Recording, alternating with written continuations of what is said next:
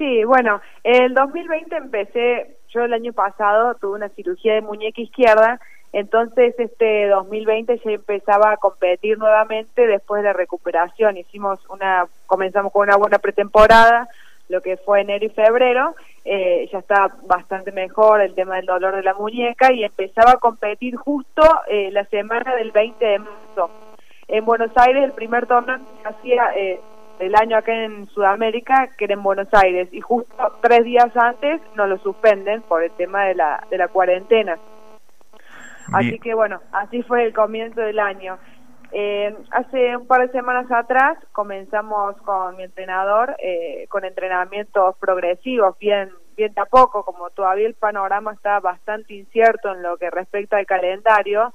Eh, vamos llevando los entrenamientos progresivos, empezando de a poco para evitar lesiones, porque después de tanto tiempo de parate, de, sobre todo con tenis, porque físico pudimos continuar, nos armamos un pequeño gimnasio y bueno, hacíamos trabajo de coordinación aeróbico que me mandaban el preparador físico, ahí lo, lo fuimos llevando bastante bien en, la parte física, pero bueno, eh, tenis eh, tanto tiempo parado hay que evitar sobrecargar a veces para evitar las lesiones, así que así lo venimos llevando hasta ahora. Eh, ¿Cómo ha sido para vos desde ese 20 de marzo, esos días previos que se canceló el torneo, hasta este momento? Imagino que no debe haber sido fácil. Venimos entrevistando protagonistas que, que cuentan lo que es la cabeza del deportista, el competir y la falta de eso debe ser complicado. Sí, por supuesto, y sobre todo que yo ya venía con varios meses sin competencia, era el primer torneo, la prueba, viste, de la puesta a punto después de una lesión, a ver con las expectativas, ¿no? De todo el proceso de rehabilitación, recuperación, estar bien, sin dolor para poder competir. Estaba a días, ya me estaba yendo a Buenos Aires y nos avisan que, que se suspende. Y la verdad, como decís, eh, es difícil el tema de muchas veces encontrar motivación durante los entrenamientos. Ahora es como que yo creo que la mayoría de los deportistas sufrimos muchos altibajos porque no, no tenemos un objetivo claro. Nosotros siempre, eh, sobre todo los profesionales, entrenamos en base a algo, en cuanto a un objetivo. Y ahora como está todo incierto, no sabemos qué va a pasar, eh, pero bueno, es una situación también hay que tener excepcional en todo el mundo. Eh, estamos todas las jugadoras más o menos igual, obviamente en algunos países que ya comenzaron algunos torneos, pero bajo protocolos, no se está siguiendo el ranking de la misma manera, eh, todo el tiempo están tomando decisiones, eh, cada semana van cambiando, estamos todos en la misma situación. Carla, y respecto a lo que tiene que ver con el tenis femenino en general, eh, desde que competís, desde que, desde que empezaste a competir hasta la actualidad. Eh, ¿Qué nos podés comentar sobre eso? ¿Has visto avances? Eh, sí, bueno, ha habido muchos avances este último tiempo. Eh, un poco yo creo que viene de la mano del movimiento femenino, ¿no? Que la mujer está buscando un, un lugar, o sea, ser escuchada desde otro lugar eh, no desde el estereotipo de vulnerable como, como siempre fue vista, eh, sobre todo el lado de, nuestro lado, el deportivo, eh, tomar, yo creo que, que, está buscando un movimiento de mostrar que, que la mujer se esfuerza de la misma manera que el hombre, o sea, para competir, sobre todo nosotros los profesionales, el sacrificio es el mismo que el hombre y a veces el hombre tiene mucho más lugar, sobre todo en los medios, es más visible que nosotros. Estamos, nos dan mucho menos espacio y al fin y al cabo el entrenamiento invisible es el mismo en nosotras que el de ellos. Eh, todo ese movimiento, bueno, ojalá encuentre cada vez más lugar, la mujer eh, sea más visible eh, de lo que es ahora en la actualidad. estamos hablando con Carla Lucero, tenista riocuartense, además eh, consultarte, Carla, que entraste en el grupo selecto de deportistas riocuartenses de toda la historia que en su disciplina llegaron a representar a la Argentina en una máxima eh, competencia como te tocó con tu experiencia en la Fed Cup. Sí, así es. Fue el año pasado, la verdad, una de las experiencias más lindas de mi carrera. Y yo creo que es el, el sueño de todo deportista profesional, sea la disciplina que sea, el poder representar a, a tu país en, algún momento. Es un, es un premio más que nada, ¿no? A, hay a tanto sacrificio, tantos años y es un premio, la verdad, ahí me agarró en un buen momento que venía eh, jugando bien, venía aparte disfrutando mucho, entonces es como que pude disfrutarlo de, de todos los lados. Eh, compitiendo, jugando con las chicas, aparte el equipo que me tocó formar parte con Mercedes Paz de capitana, eh, fue Florencia Labat, nos acompañó, nos despidió Gaby Sabatini, la verdad, todo eso fue una experiencia increíble para mí. Eh, sos una resiliente un poco del deporte, Carla, eh, de aquel momento del accidente, esta lesión en la muñeca que entiendo que no es fácil, que mm, es, si se quiere, es de una operación delicada, eh, te pudiste recuperar bien, un poco lo ves de esa manera. El tenista en lo mental tiene que trabajar mucho y, más aún cuando pasan esos tropezones que uno eh, tiene que reponerse para continuar y quizás ahí está la recompensa de lo que viviste en, esa, eh, en esos días representando a la Argentina. Sí, sí, sí, como decís. las lesiones sobre todo, bueno, en mi caso fue un accidente y después muchas lesiones después. Que son en muchos casos puntos de quiebra de muchos deportistas, ¿no? A veces eh, no se tolera tanto ese tema y es difícil volver a empezar de nuevo, pasar todo el proceso de recuperación, pero en, lo personal yo siempre eh, tomaba como desafíos, ¿no? Y, de las crisis a veces uno sale más fortalecido. Yo aprendí mucho de cada lesión, de cada situación y eso me ayudó mucho a disfrutar mucho el deporte y la posibilidad que tengo de hacerlo. Carla, y volviendo a la experiencia en la Fed Cup, mencionabas a Mercedes Paz como capitana, lo de Gaby Sabatini que también eh, ha estado presente eh, haciéndoles el aguante. Jugadoras como ellas, eh, ¿qué, ¿qué, aprendizaje te dejan o qué sensaciones te han dejado? Mercedes como capitana, mucho más influyente, y Gaby Sabatini tal vez por lo que ha sido como tenista, ¿qué, qué nos podés contar sobre eso? Eh, sí, Mecha, nos no, o sea, a lo largo de la semana, sobre todo con Mecha compartí mucho más, con Gaby fue un entrenamiento, pero sobre todo eh, nos, eh, nos hablaba mucho del tema del disfrute y, y, o sea, de disfrutar el momento y tener la posibilidad de que estábamos haciendo lo que nos gustaba. En ese momento también ella nos comentó que, que dejó de jugar o sea, joven, porque hoy se ha extendido muchísimo la en el tenis, y que tengamos la posibilidad de hacerlo y las ganas que sigamos jugando y que sigamos disfrutando, que eso es, muy importante, sobre todo cuando empezás a verlo así, eh, al deporte es como que, por supuesto, tenés presión, es un deporte con muchísimas presiones, muy emocional también, sobre todo, porque todas las semanas ganas, perdes, ganas y perdes, ganas y perdes, entonces tenés que utilizar obviamente la cabeza muchísimo. Eh, por eso ella enfoca en el tema del disfrute, decir, bueno, listo, voy, aprendo, cada, cada vez que perdemos hay que aprender, pero tomarlo de esa manera para que no sea tan, tan tedioso el tema. Eh, y la verdad eso te, te ayuda muchísimo cuando lo empezás a enfocar de esa manera. ¿Crees, Carla, crees que esto del, del disfrute y que es algo que, que, le cuesta a quien compite?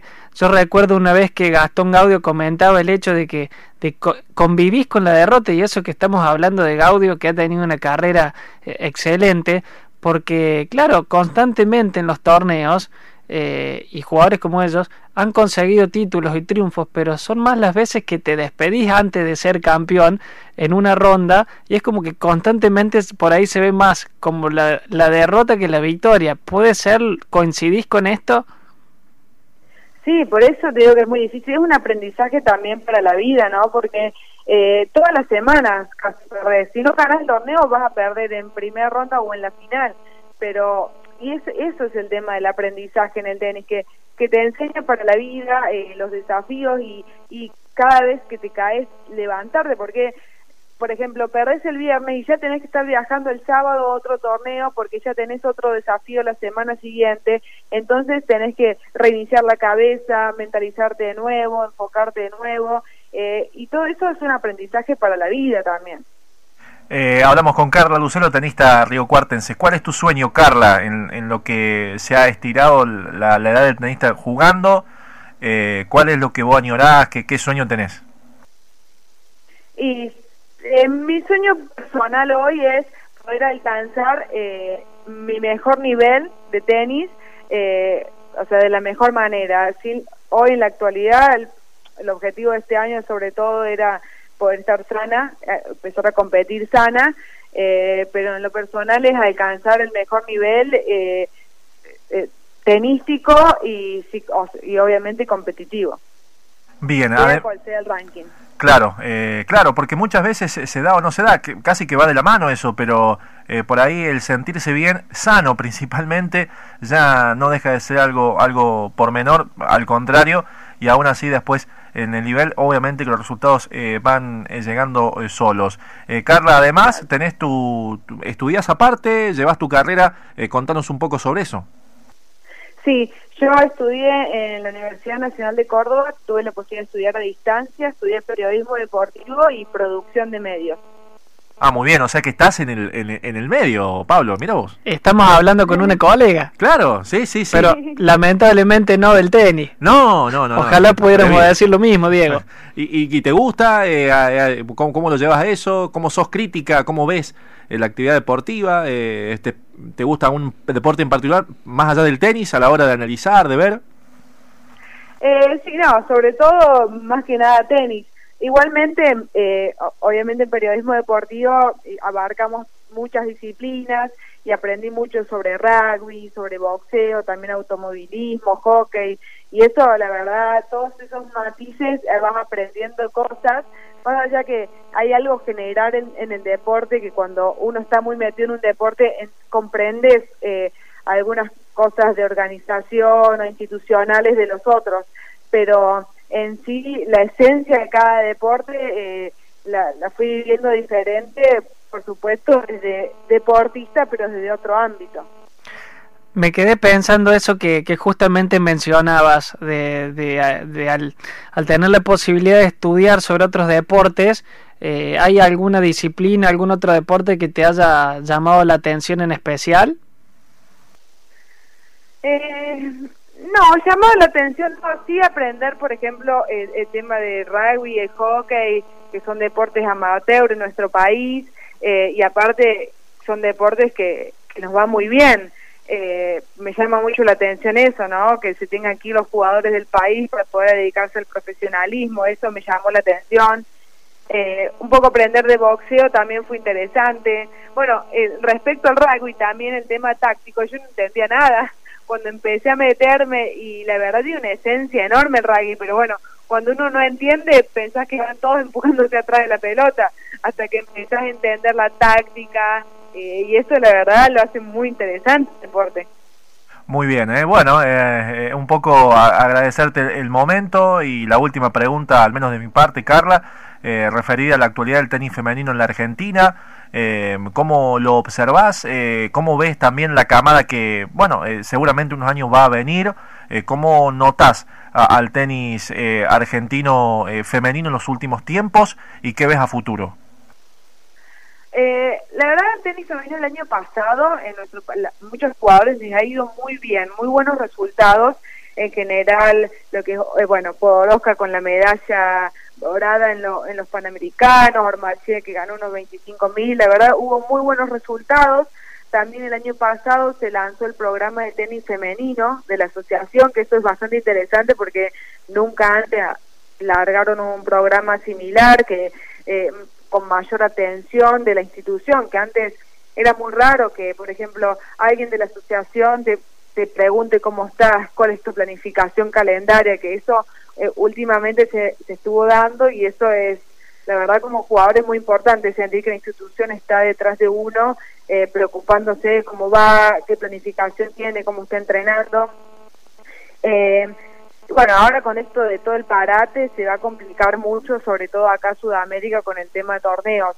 Esa es una dificultad muy grande que tenemos acá en contra de las europeas, que, que allá tienen torneos todas las semanas y la competencia es fundamental para que se explote el tenis, eh, sobre todo el femenino, que es muy poco los torneos que acá. Eh, muy positivo, como te digo, es el programa ese del tenis femenino que está enviando jugadores, aparte de una camada de chicas eh, junior que juegan muy bien, eh, que no hay que perderlas de vista, que este programa yo creo que puede ayudar, eh, pero con la falta de competencia puede ser una traba muy grande. Carla, eh, Agustín le, le pedí el mejor tenista para él de todo realidad, bueno, de todos los tiempos, porque hablamos de cuando jugaba él y, y la y los tenistas actuales. Eh, te voy a pedir que elijas tu tenista favorita del circuito. Ah, bueno, yo soy muy fana de, Rafa Nadal, pero poco por el tema del ejemplo, del ejemplo de, que cayó, se levantó y aparte como Bueno, eh, a ver si la... la... Nadal por eso, pero por supuesto no podemos dejar eh, de, no nombrar a Federer eh, con todo lo que ha logrado, la cantidad de años que se ha mantenido ahí, la edad que tiene, sigue manteniendo un nivel altísimo. Eh, por eso, o sea, yo digo, en lo personal a mí me gusta Rafa Nadal, pero no puedo decir que Federer también es un gigante. No, no aclaré la pregunta eh, que te, te, pedía que me elijas una tenista, perdón. Pero está bárbaro ah, que, que, me hayas contado, Rafa, pero quería pedirte justamente del circuito femenino, no lo aclaré en la pregunta.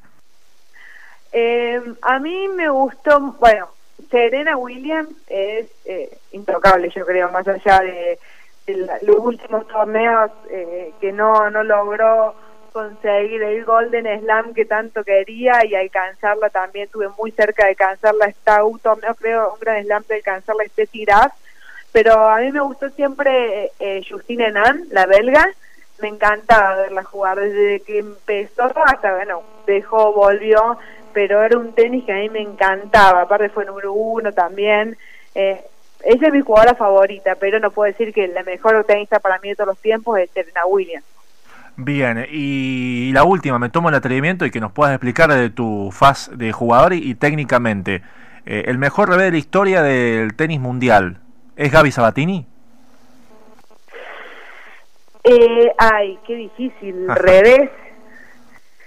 Eh, por lo que has visto, digo, eh, por, por videos, entiendo, por tu edad claramente, pero eh, tenía un revés majestuoso, digamos. Sí, sí, tenía un revés. Aparte, lo que tenía Gaby, obviamente, es otra época, a la actual, ¿no? Porque en ese momento también era más revés, se jugaba mucho más revés a una mano. Ahora son, la mayoría se juega más a dos, también por la velocidad y por la intensidad. Lo que tenía Gaby eh, también era una variedad impresionante en su revés eh, variaba mucho las alturas, también un slide, yo tuve la posibilidad cuando cuando era junior, una vez eh, con la asociación nos invitaron a entrenar y estaba ella entrenándose que tenía que haber una, una exhibición con Steffi Graf. Y bueno, y se van a pelotear un rato con ella, imagínate cómo claro. estábamos nosotras.